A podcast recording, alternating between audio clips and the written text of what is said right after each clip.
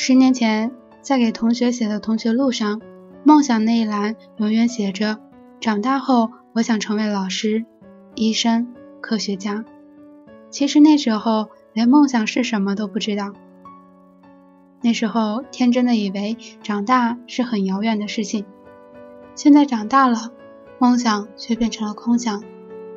很多时候都会有很美好并且很实际的想法，却都因为克服不了人性的弱点而不了了之，从而把无数个期待的明天变成了昨天，今天也留给了遗憾。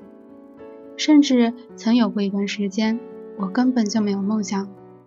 没有了梦想的躯体，俨然变成了一副空壳，很累，心灵没有生机。我知道那样很危险，所以很坚决地辞掉了工作，决定不给自己留任何退路。可是我并没有能够交给自己一份满意的结果。幸运的是，这两天通过和朋友的交流，让我有了新的血液注入，心灵有了新的追求。特别是昨天和好姐妹的沟通，不谈美食，不谈服饰，不谈八卦，第一次感觉沟通是如此开心的事情。随着我们不断的成长，我们的梦想和目标也会随着认知能力发生改变。